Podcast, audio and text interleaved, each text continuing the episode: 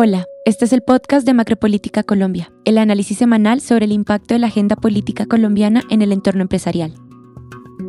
En el episodio de hoy nos acompañan Juan Sebastián Bejarano, gerente de Asuntos Públicos, y Enrique Gómez, consultor asociado de Prospectiva Colombia. Yo soy Zulma González, analista política de Macropolítica Colombia y su moderadora hoy.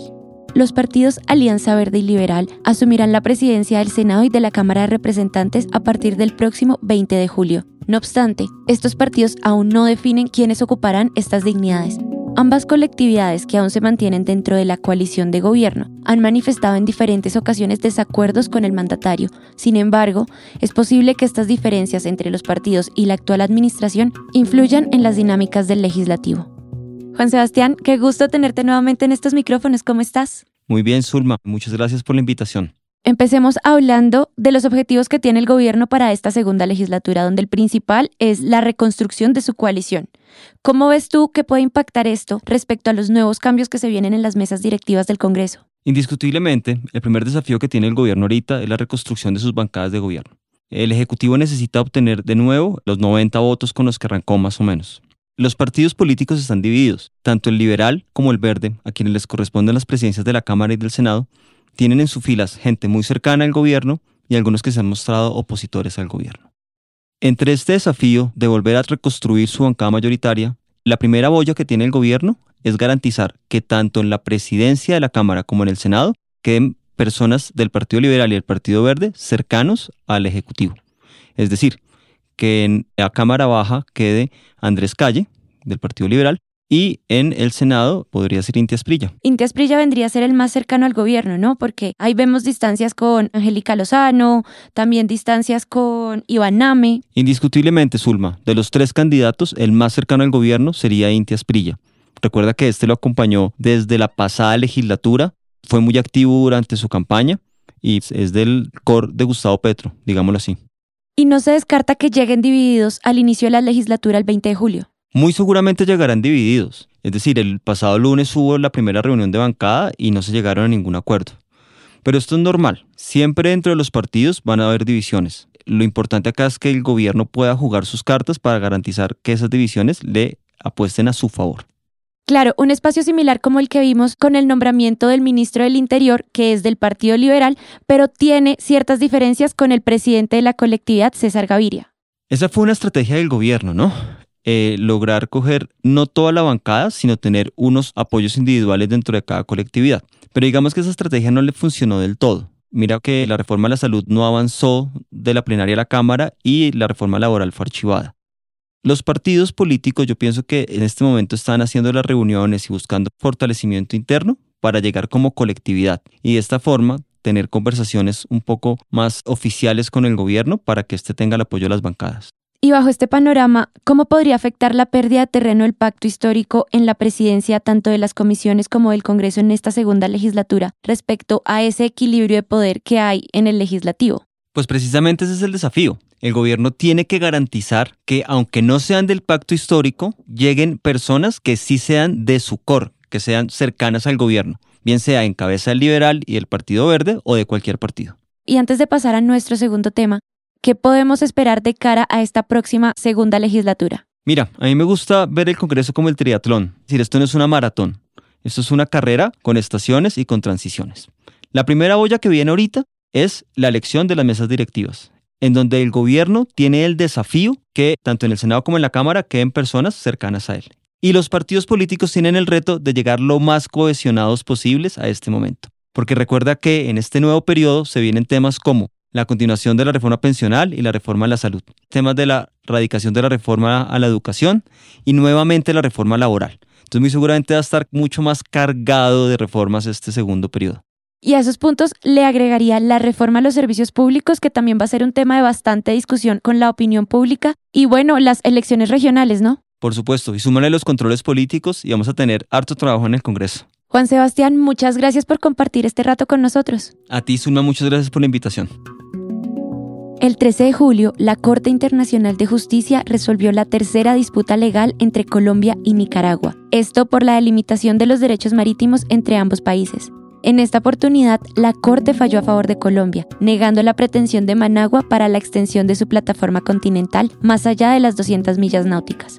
Con este fallo, Colombia mantendrá la soberanía en una porción del subsuelo marino que cuenta con importantes recursos naturales de gas y petróleo. Enrique, bienvenido a los micrófonos del Macropolítica Podcast. ¿Cómo estás? Muy bien, muy complacido como siempre de participar en este espacio tan provechoso para tantos empresarios y personas que necesitan conocer de la coyuntura económica y política de Colombia. Quisiera profundizar contigo este tema del fallo hacia Colombia y Nicaragua por la disputa del territorio marítimo. ¿Qué impacto puede tener este fallo en términos políticos y diplomáticos? Debemos partir de la visión de Nicaragua. Este es un país que acostumbra a utilizar los conflictos limítrofes, especialmente el de San Andrés con Colombia, para mejorar su clima interno de popularidad.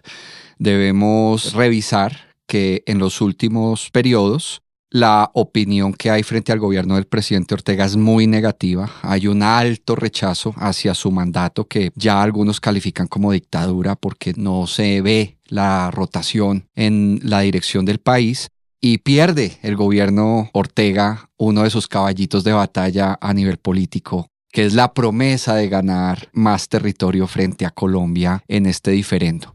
¿Consideras que en este punto puede haber un distanciamiento político entre Gustavo Petro y Daniel Ortega? No creo que tenga una incidencia tan directa porque esto es un problema de Estado que no asume Gustavo Petro como algo propio de su administración, sino que lo ha tenido que lidiar Colombia durante los últimos cuatro presidentes o seis gobiernos.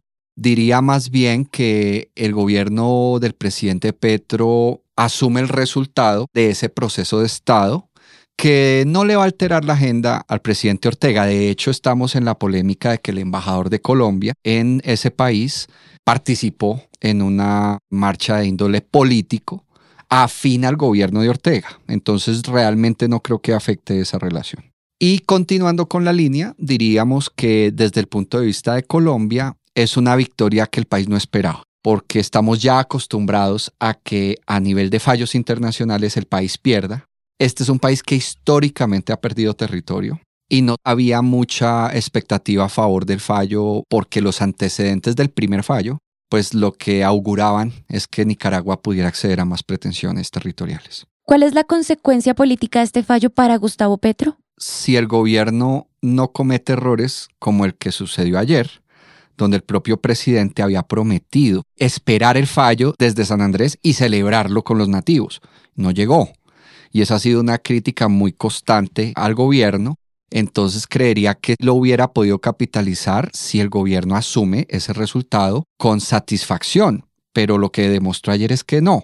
Por eso, de alguna manera, hay que diferenciar el análisis de un asunto de Estado a un asunto de agenda de gobierno donde claramente las relaciones del presidente y de su línea ideológica con las del presidente Ortega son afines. Entonces, aunque estamos acostumbrados a la falta de cumplimiento del señor presidente en sus agendas, también se puede entender como que no podía oponerse a algo que sí afecta al gobierno del presidente Ortega directamente.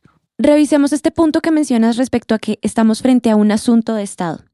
¿Cuál fue la labor de la administración Petro frente a este tema o si más bien este resultado corresponde a los esfuerzos sobre todo del gobierno de Juan Manuel Santos y la canciller María Ángela Holguín? Ese es un debate muy complejo porque estamos viendo que ante el resultado favorable a Colombia están saliendo varias personas a reclamarse el resultado. El primero, el señor presidente Santos, que indiscutiblemente es un hombre de Estado y que tuvo una canciller con una trayectoria diplomática muy sólida como es María Ángela Holguín cuyas credenciales permitirían validar que corresponde a su estrategia ese resultado.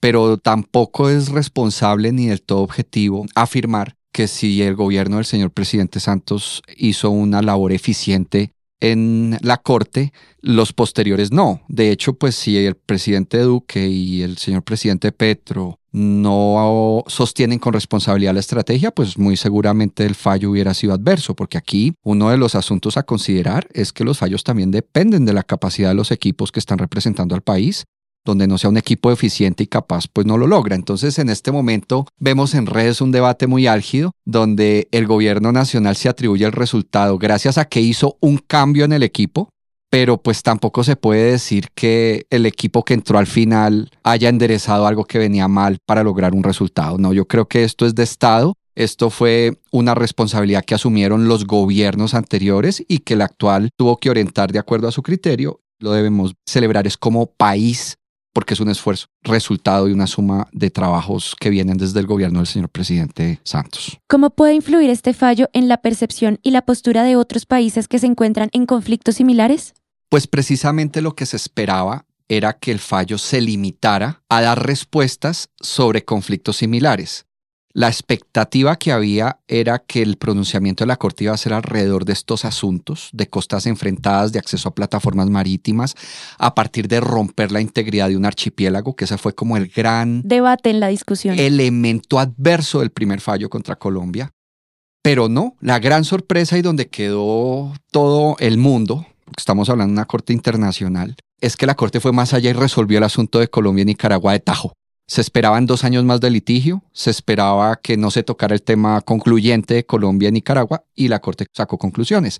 Entonces sí es impactante para la comunidad internacional porque saca conclusiones en un diferendo que ya le van marcando jurisprudencia en estos aspectos a otros países. Por otra parte, en menos de dos semanas desde Prospectiva publicaremos el primer informe del paquete Elecciones Regionales 2023. Cuéntanos tus impresiones al respecto. El primer elemento claro es que estamos muy cerca de la fecha límite de inscripción de candidaturas y en la mayoría de ciudades de Colombia, por lo menos las más determinantes, no están inscritos los candidatos. Vemos que las campañas no han iniciado, algunos candidatos empezaron temprano y no tienen contra quién contrastarse, entonces el debate electoral es la primera conclusión, es que no está álgido, no está abierto. El segundo criterio es que el gobierno y su percepción pública ha perdido opinión a favor y ese es un escenario que los partidos de oposición están buscando aprovechar para mantener alcaldías, gobernaciones, consejos, asambleas o crecer en esos espacios. Lo sabremos ya cuando tengamos el próximo 29 de julio la lista de candidatos y empiece a abrirse el análisis porque la verdad se han demorado mucho en destaparse los perfiles de los aspirantes. Enrique, muchísimas gracias por acompañarnos hoy. No, el gusto es mío y esperamos que esta información sea de provecho para quienes la reciben. Para Prospectiva, será un gusto compartir con nuestros clientes los principales insumos analíticos del equipo de Macropolítica Colombia. De acuerdo con el Departamento Administrativo Nacional de Estadística, DANE, para junio la variación anual de la inflación fue de 12,13%. De esta manera, el indicador completa tres meses consecutivos a la baja. El Comité Autónomo de la Regla Fiscal, CARF, reiteró las recomendaciones al Gobierno Nacional sobre sus reformas sociales, enfocadas en el financiamiento y respeto a los parámetros macroeconómicos del país. Este fue el Macropolítica Podcast, el podcast semanal del equipo de análisis político de Prospectiva Colombia. Gracias por escucharnos y hasta la próxima semana.